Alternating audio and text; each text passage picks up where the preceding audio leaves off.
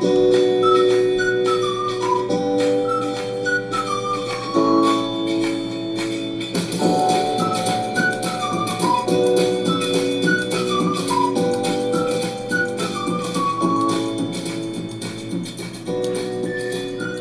万卷书，行万里路。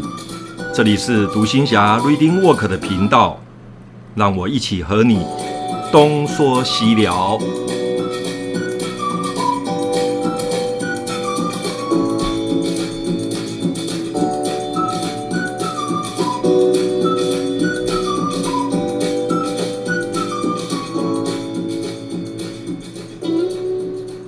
听众朋友，你好。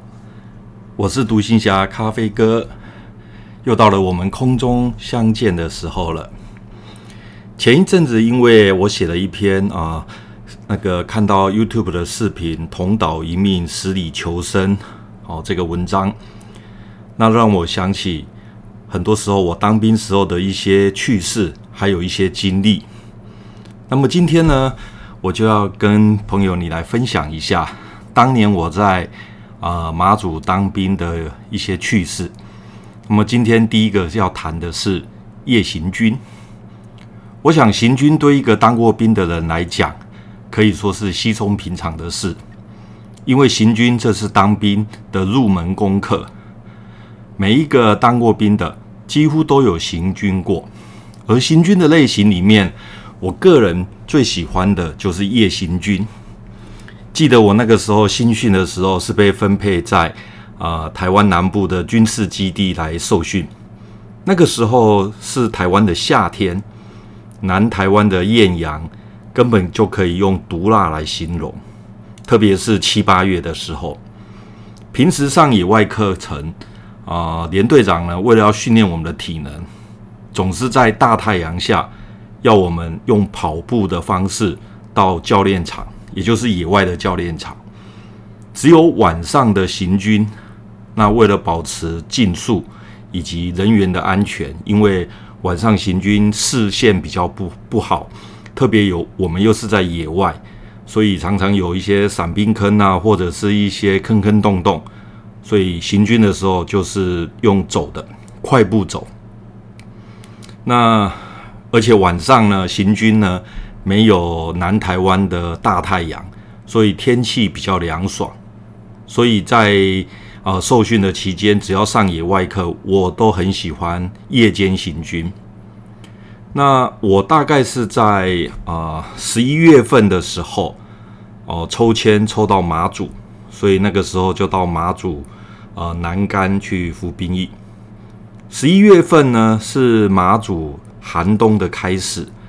特别马祖是一个四面环岛啊环海的一个海岛，而且湿气很重，再加上台湾海峡冬天的时候东北季风很强劲，所以马祖的冬天是非常的寒冷。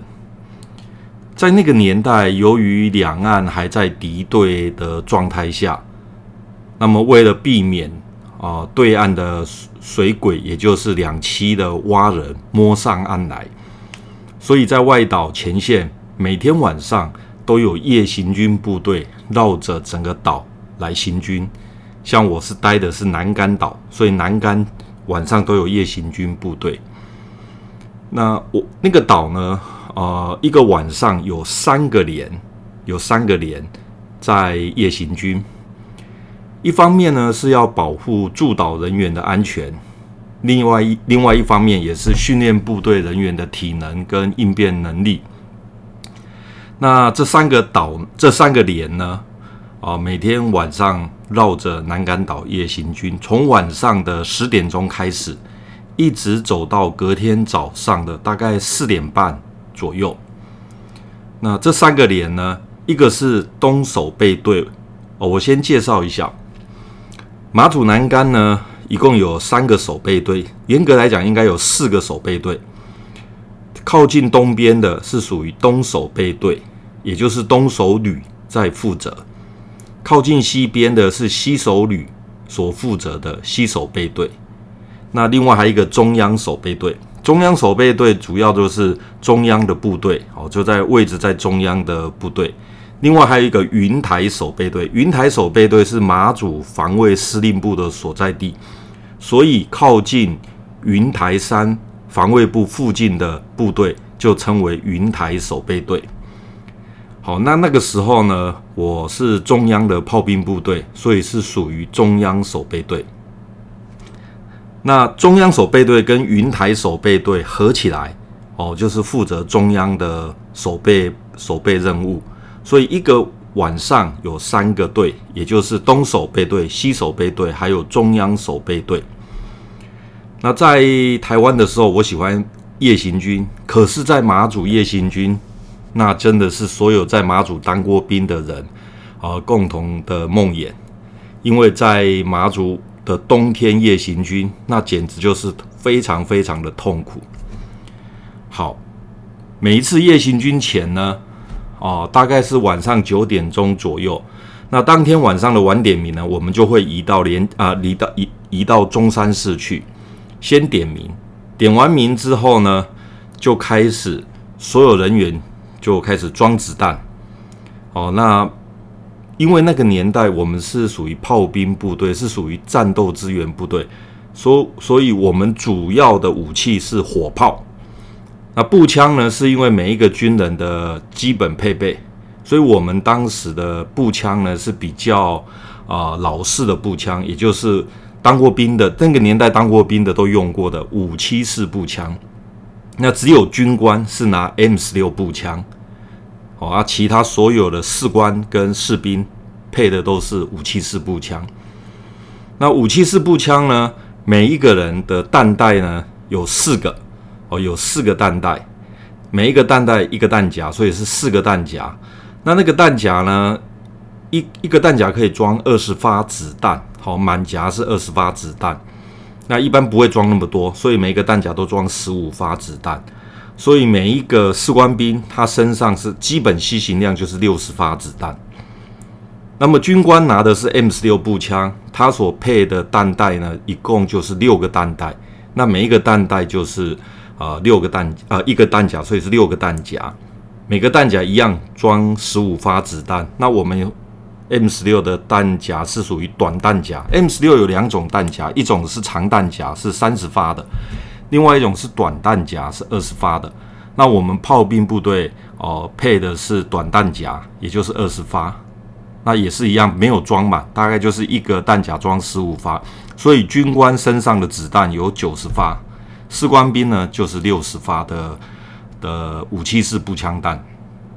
那当时呢，行军的时候，每个人的装备就是呃军人步枪兵的基本装备哦，比方说钢盔啦，呃防寒，因为在外岛，所以又加了防寒的毛线头套、草绿战斗服。那因为外岛，所以我们有特别针对外岛配发的防寒夹克，还有。防护面具，也就是所谓的防毒面具，S 腰带、水壶，好，那再加上子弹、刺刀，那防寒手套、野战靴等等，绑腿。所以呢，大概整个装备就是基本的一个配备。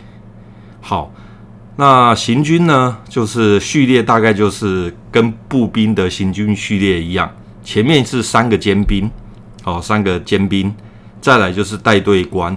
那一般来讲，带队官都是呃连级干部啊，连长、副连长或者是啊连辅导长哦，他们是属于连级的干部，所以带队官就是连级干部。再过来就是行军的本队，好，那接下来就是副带队官，一般就是排级干部或者是上士的炮长或班长。那最后呢，就是三个后卫兵哦，三个后卫兵。我还记得有一次我参加夜行军的情形，当时带队官是我们的连长，那我担任的是副带队官，所以我走在后面，啊，我走在后面，大概是在中山市集合好，然后子弹都装完之后，我们就开始吃宵夜，好，就先吃宵夜，晚上十点钟一到，我们就从连部出发，然后先去中央守备队的点名的地方是在中心岭。哦，在中心岭点名。哦，在外岛马祖当过兵的应该知道，呃，南竿的话就知道中心岭。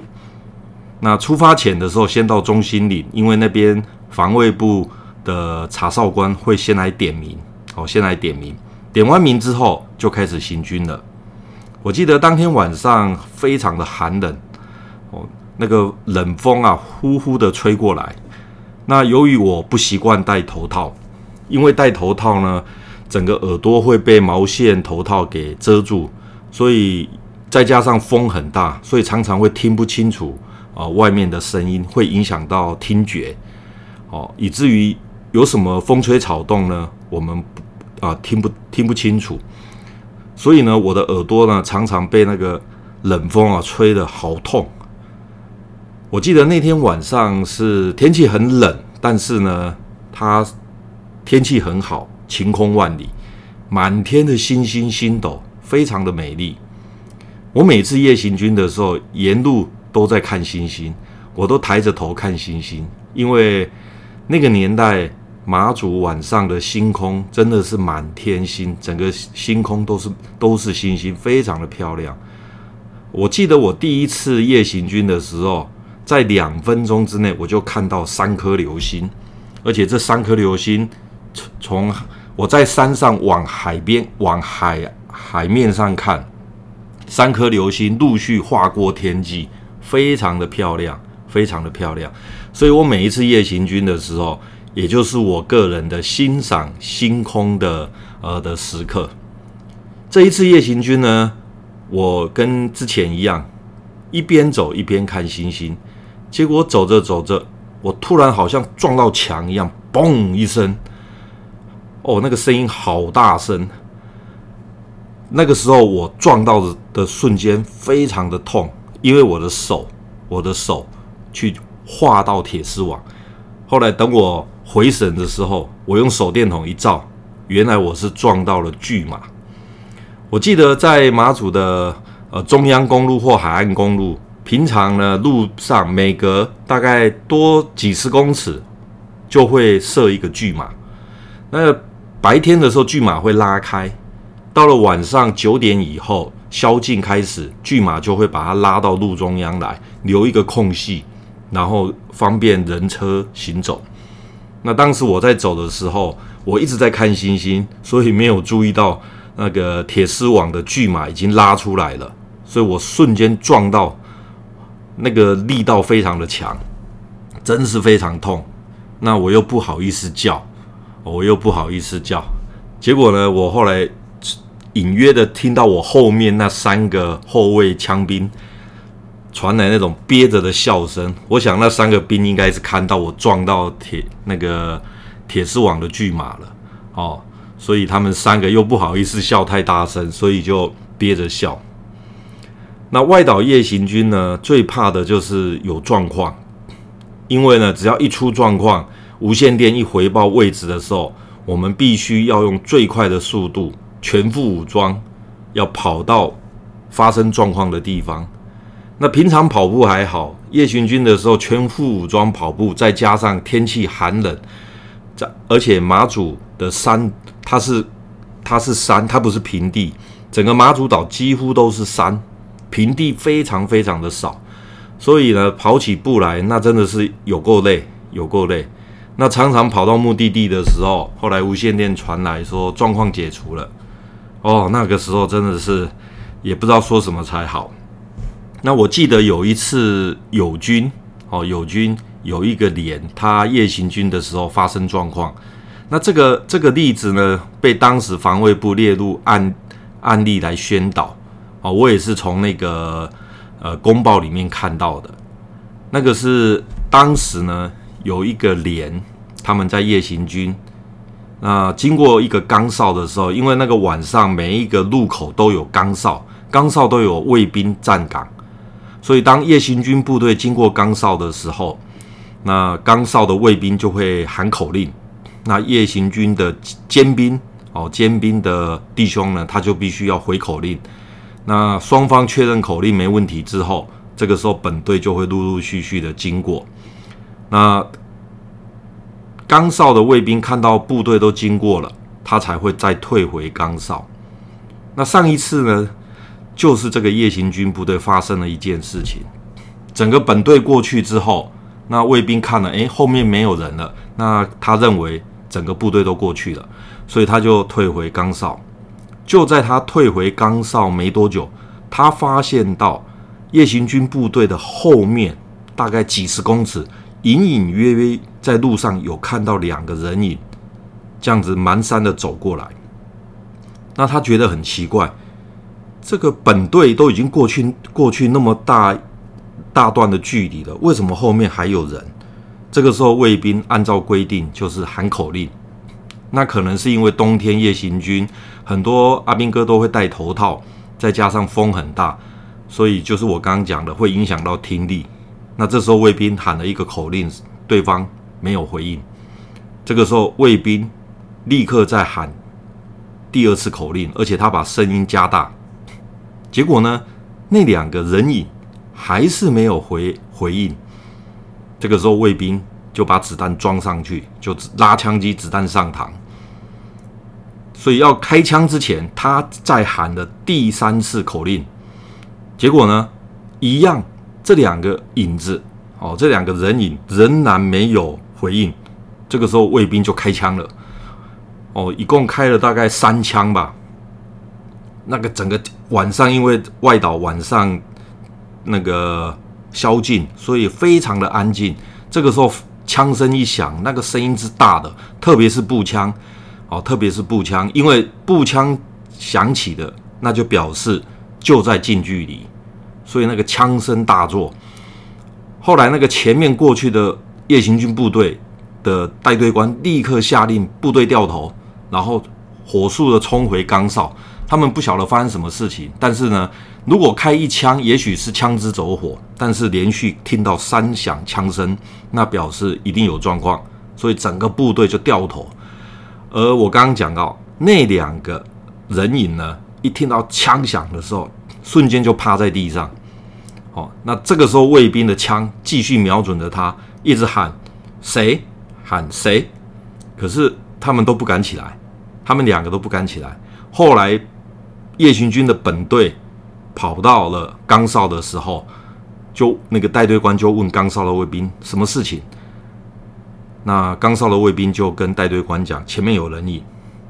这个时候，所有的夜巡军部队立刻子弹上膛，就地掩护，然后枪所有的枪口都对着那两个呃人影。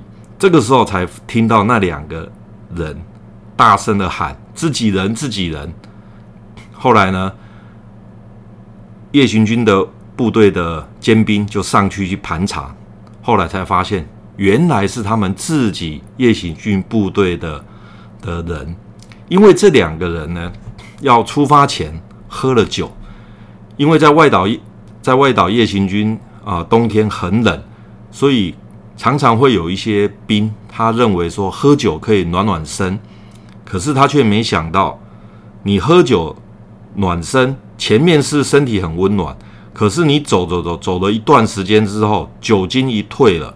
那其实是更冷的，因为整个身体会更冷。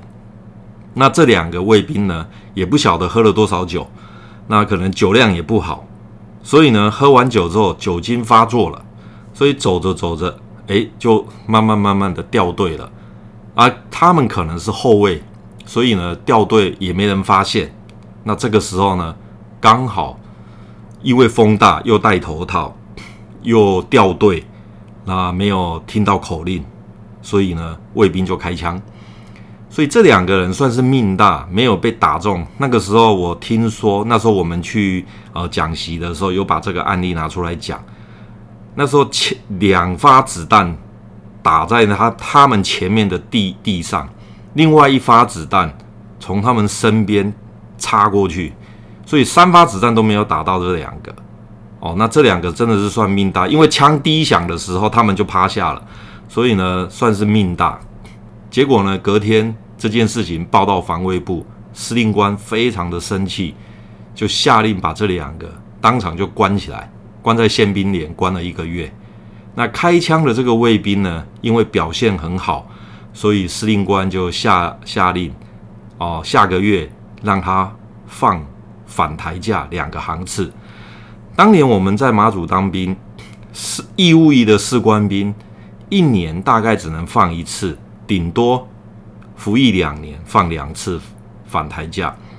结果呢，这个卫兵一次就放了两行次，而且是连放两行次的反台价。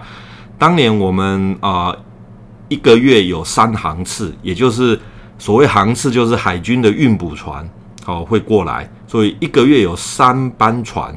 那两行次，也就是连续放两个航次，两班船，所以大概就是放了将近二十天，大概有二十天的的假，反台假，所以这个卫兵真的是赚到了。不过呢，这也是我们当年在外岛服役的时候，真的是要很小心，因为大家都是真枪实弹，特别是晚上，子弹都是上膛的，随时都会开枪。哦，所以每一次我晚上出去的时候，我。每一次我绝对不会跑出去。那真的没办法要出去的时候，口令一定要背好。你只要口令没背好，你就很危险哦。那如果卫兵发现你，你最好站着，站在原地不动哦。特别要带手电筒，把手电筒亮开，让他知道你的位置。